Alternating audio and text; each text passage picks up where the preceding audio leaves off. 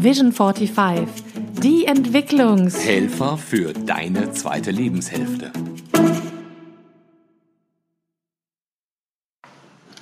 Hallo und herzlich willkommen zum Vision 45 Podcast mit Markus und Kirstin. Schön, dass du dabei bist und äh, ich habe das große Glück, dass, ähm, und ich sage es jetzt gleich innerhalb der ersten 20 Sekunden, die, die Schöpferin, die Ideengeberin für den Vision 45 Podcast heute, jetzt und hier neben mir sitzt. Hat mir nicht gesagt, das wird nur in den ersten fünf Episoden betont? Ich glaube, äh, diese Episode hat es verdient, dass es nochmal gesagt wird.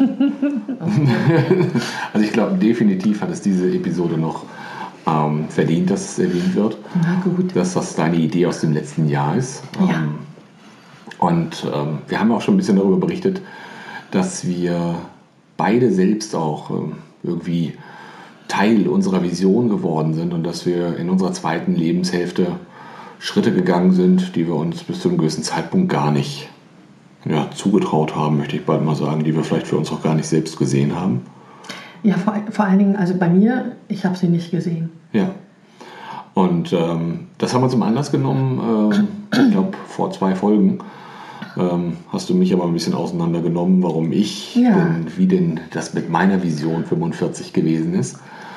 Und ähm, den Ball gebe ich natürlich heute umso lieber zurück, ähm, dass die Hörer von dir so ein bisschen erfahren, was war denn eigentlich der ausschlaggebende Punkt, A, über Vision 45 nachzudenken, das ganze Ding zu entwickeln und ähm, wie ist denn dieser Schritt, den du gar nicht gesehen hast, wie sind denn die bei dir ja so vonstatten gegangen? Ich, bei mir gibt es im Prinzip zwei Visions. Einmal Vision 35 und einmal Vision 45. Mit welcher soll ich denn anfangen? Du suchst sie dir einfach mal ganz frei aus. Ich fange mal in der, in der fast noch Gegenwart aus. Ich weiß gar nicht genau, ob wir das schon in irgendeiner Episode vorher erzählt haben, dass ähm, wir vor fast, fast genau zwei Jahren war das, Mhm. ne? Vor fast genau zwei Juli Jahren. 16. Genau, am 10.07.2016 in Wiesbaden Mhm. bei Tobi Beck waren. Genau. Da hat Markus ja, hab- haben wir glaube ich erzählt, ne? Das haben wir erzählt, dass, es, dass wir da so ein bisschen Einfluss auf dich genommen haben, gesagt, komm doch mal mit. Und du hast gesagt, jo, ich komme mal mit. Ja.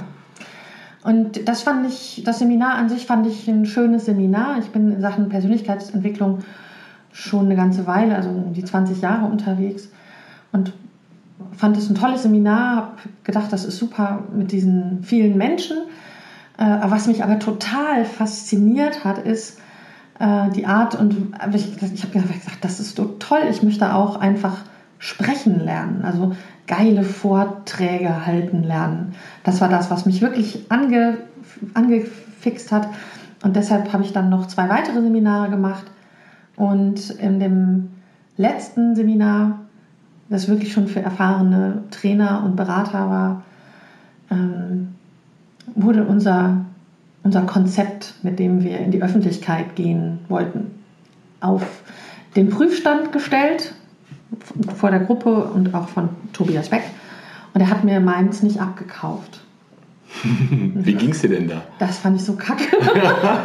ich fand das wirklich schlimm, weil ich dachte, das ist meins. Ich will, da ging es um Selbstzweifel überwinden und das ist auch ein großes Thema in meinem Leben gewesen, immer, dass ich mich selber ausgebremst habe, wie das sicherlich auch viele, äh, ja, wie du das sicherlich auch kennst, dass äh, der größte Feind oftmals du selbst bist, der verhindert, dass du Dinge tust, weil du dir gar nicht vorstellen kannst, dass du sie kannst, obwohl du sie locker könntest.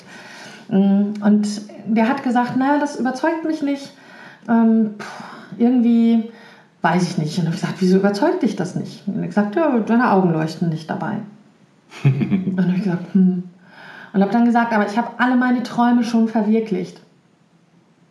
Alles, was ich erreichen wollte in meinem Leben, habe ich erreicht. Ich habe mich selbstständig gemacht als Trainerin. Ähm, und da klingelt gerade jemand an der Tür. Da muss ich jetzt mal hin. Ja, jetzt zeigt sich gerade, dass dies ein ganz besonderer Podcast wird. Ähm, erstens, weil Kirstin, weil du deine Geschichte erzählst und zweitens, weil uns der DHL-Kurier gerade so einen Strich durch die Rechnung gemacht hat Dafür hat er tolle Sachen gebracht. Er hat tolle Sachen gebracht und äh, hat dazu äh, geführt, dass wir doch mal auf den Pausenknopf drücken mussten. Aber wir haben ja gesagt, wir machen One-Take und deshalb schneiden wir das auch jetzt nicht raus. Nee. Wo waren wir stehen geblieben? Ich, Wir waren stehen geblieben, dass Tobi Beck dir das Konzept nicht abgenommen hast, Ah, ja. hat und dass du vorher eigentlich dieses Selbstzweifelthema in die Welt bringen wolltest. Mhm. ja, habe ich dann auch. Ich habe dazu auch ein Seminar gemacht und danach habe ich auch verstanden, dass das Thema, das ich habe, ein größeres Thema ist. Und nicht nur so beschränkt ist auf Selbstzweifel überwinden. ähm, ja, und ich habe dann damals gesagt, irgendwie, ich habe doch alle meine Träume schon verwirklicht. Ich bin selbstständig. Ähm, wir haben äh, unser Traumhaus gebaut. Ich habe eine glückliche Beziehung. Ich, ach, hm. Und dann hat äh, Tobi gefragt, was war denn früher dein Traum? Und sagt, ja, früher. Früher wollte ich auf die Bühne. und ähm, daraus ist dann ein, ein Vortragsthema entstanden, das sich zwar auch noch mit dem Selbstzweifel ähm, befasst, aber vor allen Dingen auch damit, mh, naja, mit dem Ziel, Menschen zu inspirieren, ihre Träume nicht auf die lange Bank zu schieben, sondern einfach auszuprobieren, sie umzusetzen, einfach anzufangen damit. Und ähm, ja, das hat dann dazu geführt, dass ich ganz viele Sachen ausprobiert habe. Aber lass uns doch mal ganz kurz zurückgehen, weil du hast jetzt irgendwie gesagt, du hattest mal den Traum, auf die Bühne zu gehen. ja, Ich glaube, der geneigte Zuhörer hat den großen Wunsch zu sagen, wie kommt es dann eigentlich zu diesem Wunsch und welche Türen haben sich da vielleicht für dich geöffnet oder welche Türen hast du auch vielleicht selbst wieder zugestoßen? Gib doch noch mal ein bisschen Okay. Einblick in deine Geschichte. ich weiß, worauf du hinaus willst. Ähm, ich habe immer sehr gerne Musik gemacht. Also ich habe so die klassische Musik. Ähm, Bildung genossen mit Blockflöte und dann habe ich angefangen Gitarre zu spielen und irgendwann bin ich in verschiedene Chöre eingetreten. Wir hatten an der Schule drei oder vier Chöre, in denen ich dann gesungen habe. Und irgendwann habe ich angefangen, in einem Jazzchor zu singen und dort auch Gesangunterricht zu nehmen. Und damit hatte ich mein, meine Leidenschaft gefunden. Ich wollte Jazz singen. Sehr cool. Und das habe ich auch gemacht und habe an einigen Workshops und Jazzcamps teilgenommen. Hatte das große Glück, dass in der Stadt, in der ich wohnte, die ähm, Jugendkunstschule eine Kooperation hatte mit der University of Southern California in äh, LA, sodass in jedem zweiten Jahr die Amis zu uns kamen zu einem vierwöchigen Jazzcamp und in jedem anderen zweiten Jahr wir dorthin geflogen sind. Ja, und die Dozenten waren eben deutsche und auch amerikanische Dozenten, auch hochkarätige Dozenten und die Leiterin der Abteilung für Gesang hat mir signalisiert, wenn du nach LA kommen möchtest und dort studieren möchtest, dann sorge ich dafür, dass du ein Stipendium bekommst. Das hast du natürlich auch gemacht. Oder? Nein, natürlich nicht. ich habe ja eben auch schon gesagt, ich bin gut in Sachen Selbstzweifel. Und was ist dann aus LA geworden? Aus LA ist äh, ein Sozialpädagogikstudium an der FH in Münster geworden. Großartig. ja, ähm, Von war der kleinen super. Bühne LA auf die große Ja. Bühne in Münster. Genau, so war das. Also ich habe ähm, mich, also ich habe einfach ganz simpel, ich hatte nicht den Arsch in der Hose, das zu machen, weil ich selber mich nicht für gut genug gehalten habe. Ähm, und wenn ich mich und meine Gesangsqualitäten vergleiche mit all den Menschen, die da mit mir, das waren halt Jazzmusikstudenten. Und ich war so einmal in der Woche eine Stunde Gesangunterricht. Ne? Mhm. ähm, dann waren die tatsächlich zum Großteil auch besser als ich. Viel besser. Also wir hatten da Gesangstalente dabei, die hätten wahrscheinlich Aretha Franklin und Whitney Houston ähm, Konkurrenz machen können. Und ich glaube tatsächlich, dass das gar nicht das Potenzial war, was die in mir gesehen haben, weil meine Ge- Gesangsdozentin damals, die Michelle Weir, ist auch, hat auch keine Wow-Stimme. Die hat auch eher so eine relativ deutsch, ja, fast schon deutsche, also so eine Swing-Jazz-Stimme. Und ähm, trotzdem ist sie erfolgreich. Und ich glaube, dass es damals, dass jemand damals erkannt hat, dass ich Potenzial habe für die Bühne. Mhm. Und ich habe das aber nicht kapiert, weil mir mein Leben lang eingetrichtert wurde von meinem Umfeld, was auch dafür, also was einfach dafür spricht, wie wichtig das Umfeld ist, dass wer sich in den Mittelpunkt stellt, irgendwie anmaßend ist und dass man das nicht tut und äh, dass man geltungssüchtig ist. Diese tollen so. Glaubenssätze, die dein Leben ruinieren können, oder? Ja, ganz genau. Und deshalb habe ich das dann nicht gemacht. Ich habe dann, aber weil ich einen Grund brauchte, es nicht zu tun, hatte ich vier Wochen eine Kehlkopfentzündung und habe danach gesagt, naja, also Musik kann ich ja immer auch noch als Hobby weitermachen und ähm, sicherer ist es, wenn ich ähm, Sozialpädagogik studiere. Das hatte ich ja eh eigentlich schon immer vor und ähm, damit bin ich dann auch auf der sicheren Seite, weil das kann ich auch machen, wenn ich eine Kehlkopfentzündung habe. Wie alt warst du da? 19. 19. Und da gab es dann also in 2016 irgendwann diesen Life Changer. ja der dich dann doch auf die Bühne geführt hat. Ja, total witzig, weil ich habe eigentlich ja immer schon auf der Seminarbühne gestanden. Also ich bin dann wirklich durch mehrere, also ich habe immer gesagt, mehrere glückliche Zufälle, aber immer, weil Menschen etwas in mir gesehen haben. Ähm, also mein erster Chef, der in mir gesehen hat, dass ich ähm, das Potenzial habe, vor Gruppen zu sprechen, und einen Standort zu leiten und dann irgendwann du, der das Potenzial in mir gesehen hat, äh, als selbstständige Trainerin zu arbeiten, was ich Jahre, Jahre, Jahre vorhatte, mich aber nicht Darüber getraut habe. Noch. Aber lass uns doch mal um, ähm, den Blick auf die Bühne nehmen, den ja. du dann doch gegangen bist. Ähm, ja, also ich habe komplett aufgehört, Musik zu machen, weil ich es nicht mehr ertragen habe. Und habe dann damals, ähm, das war dann ja vor anderthalb Jahren, verstanden, dass es tatsächlich das Thema Bühne ist.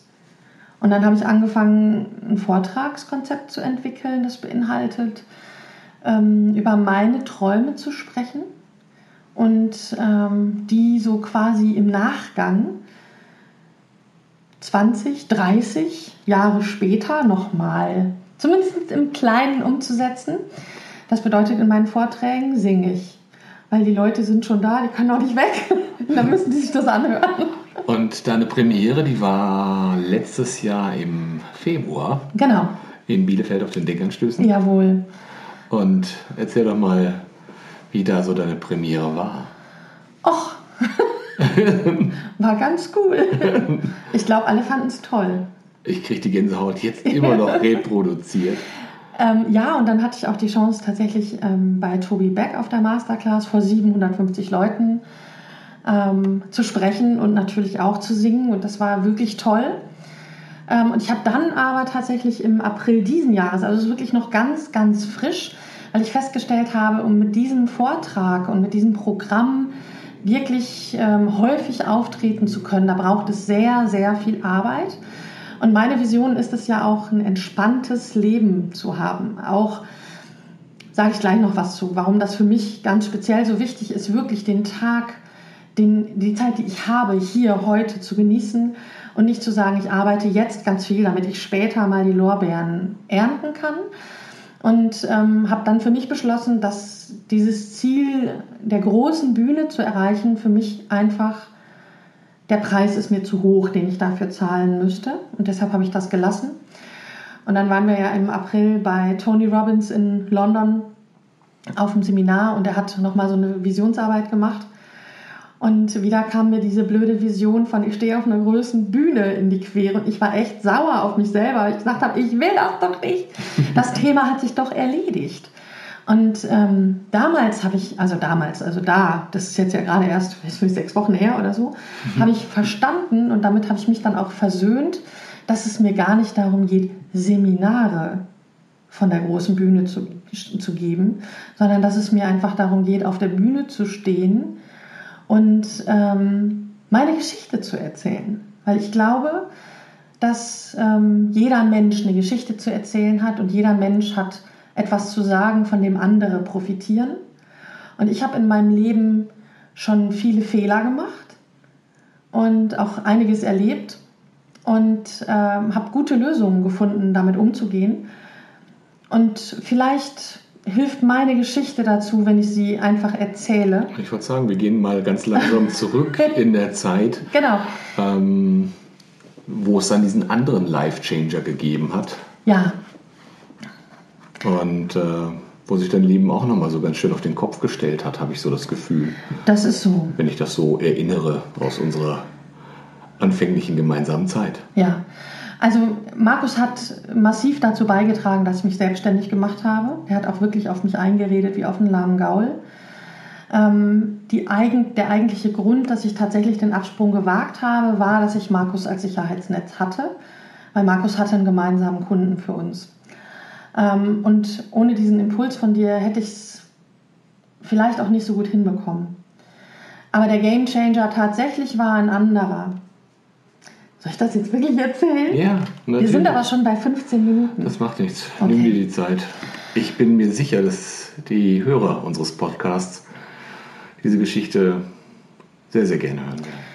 Also der eigentliche Game Changer war, ich war angestellte Trainerin schon Jahre, zehn, ungefähr acht oder so zu dem Zeitpunkt ähm, und habe extrem viel gearbeitet. Ich habe richtig, richtig, richtig viel gearbeitet. In meinen Urlauben habe ich entweder Fortbildung gemacht oder freiberuflich Seminare gegeben. Urlaub habe ich eigentlich nie gemacht. Und so 60 bis 80 Stunden die Woche waren eigentlich normal und ich kannte auch kein anderes Thema als die Arbeit. Ich war damals auch Trainerin und Coach, aber eben angestellt und hatte schon lange überlegt und den Wunsch, mich selbstständig zu machen, habe mich aber nicht getraut. Und dann gab es irgendwann den Tag im August, ähm, ich glaube es war 2005, kann auch 2006 sein, ich glaube es war 2005, äh, an dem ich mir die Nägel gefeilt habe und irgendwie die Nägel nicht so gerade gekriegt habe und dann gedacht habe, ist ja komisch. Ähm, ich hatte in allen Nägeln irgendwie so eine Delle und fand das seltsam und habe dann gefühlt, ob da wirklich eine Delle ist und habe festgestellt, ich sehe die, aber die ist nicht wirklich da. Und habe dann auf ähm, so das Fenster geguckt und der Fensterrahmen hatte auch eine Delle und alles, was ich mir so fixiert habe, hatte so eine kleine Delle, wie so diesen sprichwörtlichen Knick in der Pupille. In der Pupille genau. Ja. Und dann habe ich gedacht, ach ja, ähm, ich rufe mal beim Augenarzt an, gehe da mal wieder hin und lass das abchecken. Und ähm, der hat dann gesagt, hm, okay, dann kommen Sie bitte so schnell wie möglich vorbei. Und habe ich gesagt, ja, ja, okay, ich komme dann nächste Woche. Da habe ich Urlaub und gesagt, nee, nee, so schnell wie möglich heißt jetzt. Ich dachte, okay. Da schien was Dringliches, was Wichtiges. Ja, ich habe dann noch gesagt, okay, ich gucke dann, wann der nächste Bus fährt, weil ich war immer mit den öffentlichen Verkehrsmitteln unterwegs. Und dann hat sie gesagt, nehmen Sie ein Taxi und kommen Sie sofort hier hin. Und ich, äh, okay, dann bin ich da hingefahren. Und der Arzt hat mich untersucht und hat gesagt, also Ihre Augen sind in Ordnung, alles super. Sind Sie in der letzten Zeit mal irgendwie hingefallen mit dem Kopf oder so? Und dann habe ich gesagt, nö, wieso? Ja, also entweder Sie haben ähm, einen großen Bluterguss im Gehirn oder einen Hirntumor. Gehen Sie mal zum Neurologen, der soll mal ein MRT machen. Und damit war ich dann entlassen. Ich habe dann noch gefragt, was ist es denn, wenn es das nicht ist? Was könnte es denn mit den Augen noch sein? Und dann hat er gesagt, es gibt nur diese beiden Möglichkeiten, das kann nichts anderes sein. Das war ja noch in der Zeit, als ich dann so unglaublich empathisch war. Aus dieser, aus dieser Zeit, wo Kissi mir noch das Arschloch mit Potenzial gesehen hat. Aber das war erst später. Das kam später. ja, ich, war, ich bin dann auf jeden Fall, um die Geschichte kurz zu erzählen, ich bin dann am nächsten Tag ähm, in die Röhre, ins MRT, zum Hirnscan gegangen und ähm, tatsächlich hatte ich keinen Bluterguss und ich habe auch keinen riesigen Hirntumor, also keinen Krebs. Das war eine super, super Erleichterung. Als ich in der Röhre lag, habe ich mir die Frage wirklich gestellt, was ist, wenn die dir jetzt sagen, du hast keine Zeit mehr, dein Leben, dass du immer auf später mal, wenn ich das und das gemacht habe, dann tue ich das und das, verschoben habe. Was ist, wenn du gar keine Zeit mehr hast, das alles umzusetzen. Was ist, ja, wenn die dir jetzt sagen, du hast noch zwei Monate zu leben, wäre das okay, jetzt abzutreten? Und die Antwort, die war so klar, nee, das ist nicht okay, weil ich habe mein Leben eigentlich nur gearbeitet. Ich hatte keine Beziehung. Ich hatte zwei enge Freunde, drei enge Freunde. Ich mich wundere, dass sie überhaupt noch mit mir befreundet waren, weil ich echt immer nur über die Arbeit geredet habe und ähm, habe mir dann geschworen, das war der Moment, das war mein Game Changer. Das war der Moment, in dem ich mir geschworen habe, die zweite Hälfte meines Lebens, die in dem Moment angefangen hat, die lebe ich anders. Die lebe ich so, dass ich jederzeit abtreten könnte. Das hat tendenziell dann irgendwann auch funktioniert, aber nicht von Anfang an. Und ähm, ich habe ja gesagt, ich habe keinen Krebs, aber ich habe sehr wohl damals die äh, Diagnose Hirntumor bekommen. Ein gutartiger Hirntumor, der auch dann, ich glaube, zwei Jahre später, weil er wuchs, äh, bestrahlt wurde. Mittlerweile weiß ich, ich habe vier gutartige Hirntumore. Einer ist bestrahlt, einer ist operiert. Die beiden anderen wachsen so blöd, dass man nicht gut ran kann, aber haben auch noch keinen großen Schaden angerichtet. Aber ich habe im Prinzip die Erinnerung an ähm, diesen Vorsatz, mein Leben immer so zu leben, dass ich jederzeit abtreten könnte, habe ich buchstäblich im Kopf. ja, das ist eine spannende Geschichte, die du erzählst. Ja. Dass das zwei Gamechanger in deinem Leben war. Einer kam von außen und einer gefühlt von innen heraus. Ja, einer war so der kleine Arschtritt vom Leben. Aber wenn, wenn, also wenn ich jetzt entscheiden müsste, würde ich, ähm, also ähm, würde ich, wenn ich, also ich hätte die Chance, diese Hirntumore könnten weggemacht werden und damit alles, was ich in meinem Leben verändert habe dadurch, würde ich sie lieber behalten. Weil sich einfach so viel dadurch verändert hat für mich. Wunderbares, wunderbares Finale deiner Geschichte, denke ich. Und was mir immer ganz wichtig ist und was ich auch versuche in meinen Vorträgen ähm, zu vermitteln, das sind oft gar nicht so die großen Visionen, die glücklich machen. Also bei mir ist es eben auch nicht das große Geld und die große Karriere, ähm, weil das bestätigt mein Ego, aber es macht mich nicht glücklich. Und was mich glücklich macht, ist, ne, sowas wie diesen Podcast zu machen. Das ist ein so großes Geschenk, das mit dir machen zu dürfen. Ja. Ja. Was mich glücklich macht, ist abends ähm, mit meinem Mann über den Tag zu sprechen. Was mich glücklich macht, ist ähm, Zeit mit meinen, also wirklich tolle Zeit mit tollen Menschen zu verbringen, mit meinen Freunden, mit Menschen wie dir. Und das, das ist etwas, was mich glücklich macht. Und ähm, meine Coachings oder meine Seminare, ich merke, ich habe da jemanden einen Impuls mitgegeben, der ihn in Bewegung bringt, sein Leben so zu leben, wie es ihn selbst glücklich macht. Das macht mich glücklich. Und ich glaube, dass, und das ist die Botschaft, die ich immer versuche zu vermitteln, ist, dass wir gar nicht zwingend alle die Zeit haben, unser Leben auf später zu verschieben und dass es oftmals gar nicht die weltbewegenden Veränderungen sind, die unser Leben verändern. Aber wir denken einfach ganz oft nicht drüber nach, weil wir in so einer Tretmühle stecken und ähm, dann einfach so durchs Leben hecheln und sagen, naja, wenn ich mal in Rente bin oder wenn die Kinder aus dem Haus sind, dann arbeite ich weniger oder suche ich mir einen neuen Job oder was auch immer. Und ähm, das kann man vielleicht machen, wenn es um Auto geht, zu sagen, wenn die Kinder aus dem Haus sind, dann ersetze ich die Familienkutsche durch einen kleinen Sportwagen. Aber was Leben angeht, ist es so, dass die Zeit, die kommt nicht wieder. Die ist weg, die ist vorbei und du weißt nie, wie viel du noch hast davon. Und das ist, glaube ich, ein schönes Schlusswort für unsere Folge heute. Dass ähm, du eine Idee bekommst da draußen, ähm, dass es Zeit ist, die zweite Lebenshälfte nochmal richtig anders anzugehen, als du es bisher gemacht hast. Auch wenn du 35 bist und auch wenn du keine Hirntumore hast oder sonstige Krankheiten, starte einfach jetzt. Das lohnt sich. Ich verspreche es dir. Und damit noch einen ganz kleinen Hinweis auf unsere Community. Du findest uns im Netz, bei Facebook, in der Gruppe Vision 45. Mhm. Unsere Fanpage. Jawohl. Auch Vision 45. Jawohl. Du bist natürlich herzlich eingeladen, dass du uns ein Feedback gibst, auch auf diese Folge, auch auf Kirstins Geschichte. Oh, ich bin auch echt, also ich überlege jetzt schon wieder, ob wir das wirklich veröffentlichen Das sollen. veröffentlichen wir definitiv. Weil ich auch ein bisschen aufgeregt bin. Ja, das ist gut. Also einerseits, weil es ja schon etwas Persönliches ist und andererseits, weil es ja nur in Anführungsstrichen gutartige Tumore sind und es ganz viele Leute gibt, die viel schlimmere Sachen haben als ich. Vielleicht schreiben die uns die auf dream at vision45.de. Hm, das wäre was. Und wir sagen dir ein ganz, ganz dickes Dankeschön, dass du mit dabei geblieben bist. Vielen Dank, dass du dir das alles angehört hast. Und wir freuen dich, freuen uns auf dich als Teil unserer Community und wünschen dir einen ganz, ganz wunderbaren Tag, Abend, Morgen, Mittag, Nacht oder wann auch immer du diesen Podcast gehört hast. Ich schließe mich dem vollumfänglich an. Dankeschön. Mach's gut. Tschüss.